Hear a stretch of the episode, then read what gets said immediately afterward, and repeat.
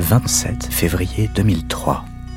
Un mois et demi que la petite euh, Estelle, 9 ans, a disparu sur le chemin entre l'école, son domicile à Guermantes, c'est en Seine-et-Marne. Et toujours aucune nouvelle. L'enquête se poursuit.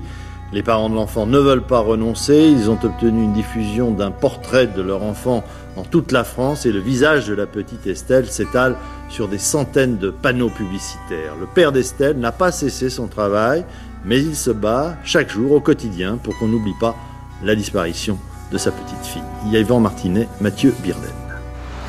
Partout, le visage d'Estelle. Des affiches omniprésentes, une initiative de son père. Depuis le 9 janvier, Éric Mouzin se bat pour que sa fille ne soit pas oubliée. Ce matin, il est attendu en studio pour une émission de la cinquième.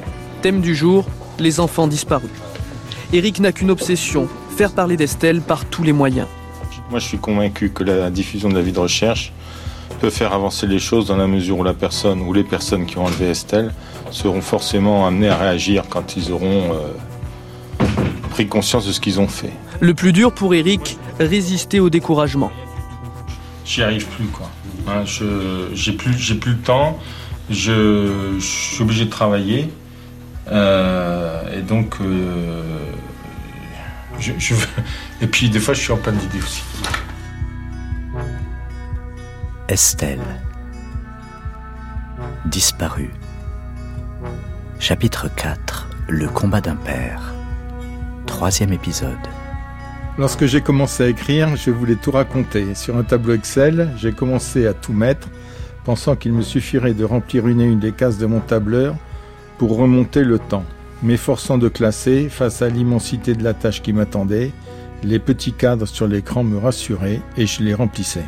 Éric Mouzin lit un extrait de son livre Retrouver Estelle, paru en 2007.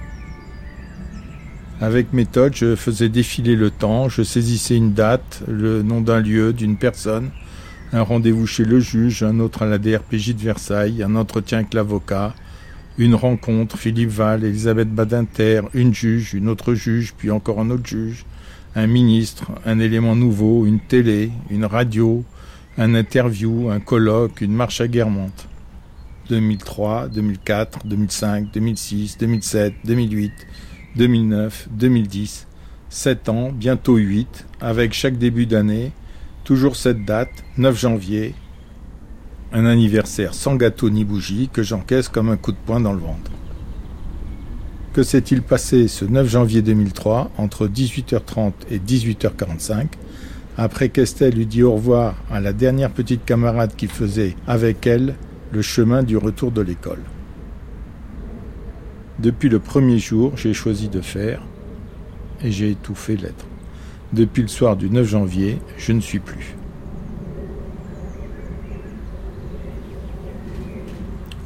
Là, on pourrait corriger.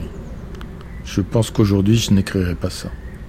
Ou que je ne dirai pas les choses comme ça quand on égrène des années, il y a bien sûr une évolution dans la manière de supporter l'absence d'Estelle. Et aujourd'hui, je pense que euh, ce n'est plus la colère. Je pense que la colère est, passée. Ça ne supprime pas la douleur, mais la colère est, un sentiment euh, ou une réaction ou une émotion euh, qui est en fait une réaction totalitaire qui empêche euh, toutes les nuances et qui empêche euh, l'introspection. Est-ce que vous dormez la nuit? Alors, euh, je dors pas la nuit, je, je, me réveille toujours. C'est pas toujours à cause d'Estelle, ça peut être aussi à cause des autres soucis.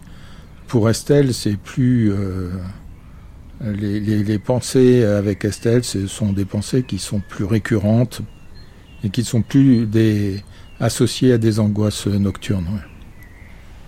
C'est des belles pensées Oui, ou des pensées de regret quand euh, on découvre euh, une belle exposition, un beau paysage, euh, un nouveau pays, des nouveaux lieux, et qu'on se dit Estelle n'est pas là pour voir ça, ou Estelle ne verra pas ça.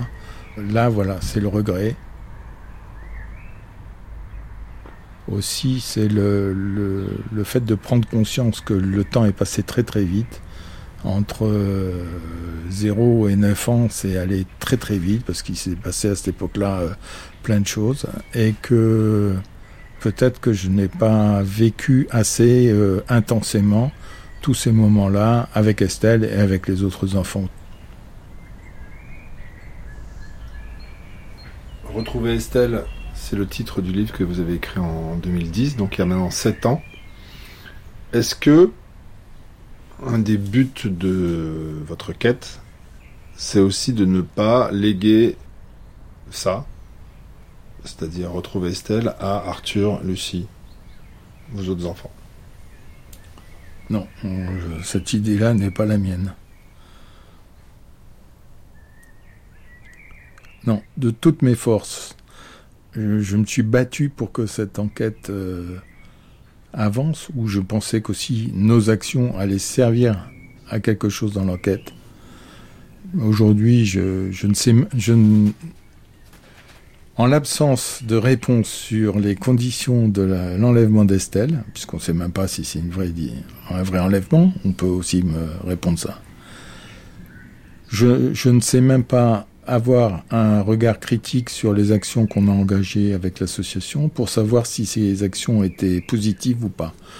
Elles sont positives sur, par exemple, euh, le combat qu'on a mené pour la mise en place d'alerte enlèvement ou la mise en place d'une structure réellement efficace pour gérer les disparitions d'enfants qui restent à faire. Mais pour l'efficacité de l'action par rapport à l'enquête, je ne sais même pas dire, puisque euh, on est toujours dans la même absence de réponse. Voilà. Par rapport aux enfants, par rapport à Arthur et à Lucie, j'emploierai jamais le terme héritage par rapport à ça. Non, jamais.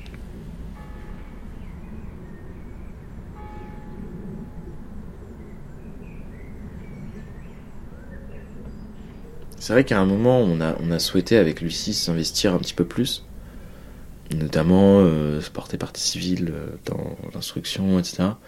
Avoir plus d'infos, être plus actif. Puis en fait, c'est quelque chose qui nous dépasse complètement. Arthur, le frère aîné d'Estelle Mouzin. Donc, euh, ce que papa fait aujourd'hui, moi, je serais incapable de le faire. Vraiment. Et euh, reprendre le flambeau de la quête, de la recherche, etc. J'en doute. J'en doute. Donc, euh, il y a aussi, euh, il y a aussi au fond de moi, une partie de moi qui se dit, euh,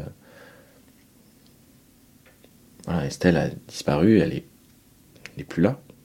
Pourtant, elle occupe une place très importante dans ma vie. Euh, dans ma vie, dans qui je suis, dans les gens autour de moi, mes proches, ma, enfin, ma famille. Et au final, euh, ça doit rester, ça restera toujours.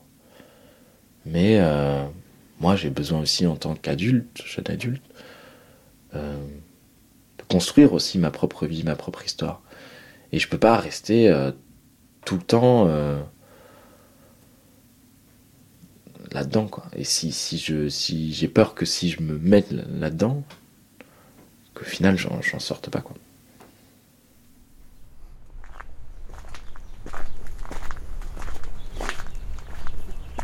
J'espère qu'on saura et qu'on saura tant que je serai là bien sûr.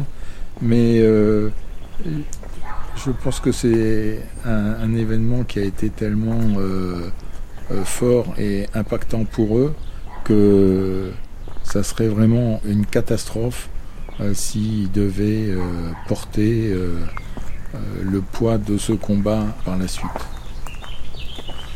Aujourd'hui, je pense qu'ils vivent intensément leur vie de jeunes adultes, que ce soit dans leur monde professionnel, affectif, dans leur engagement dans la société. et leur vie ne se, ne se réduit pas à être euh, euh, le frère ou, euh, et la sœur d'Estelle. À demain pour la suite du récit proposé par Michel Pomarède et Jean-Philippe Navarre, Estelle disparue.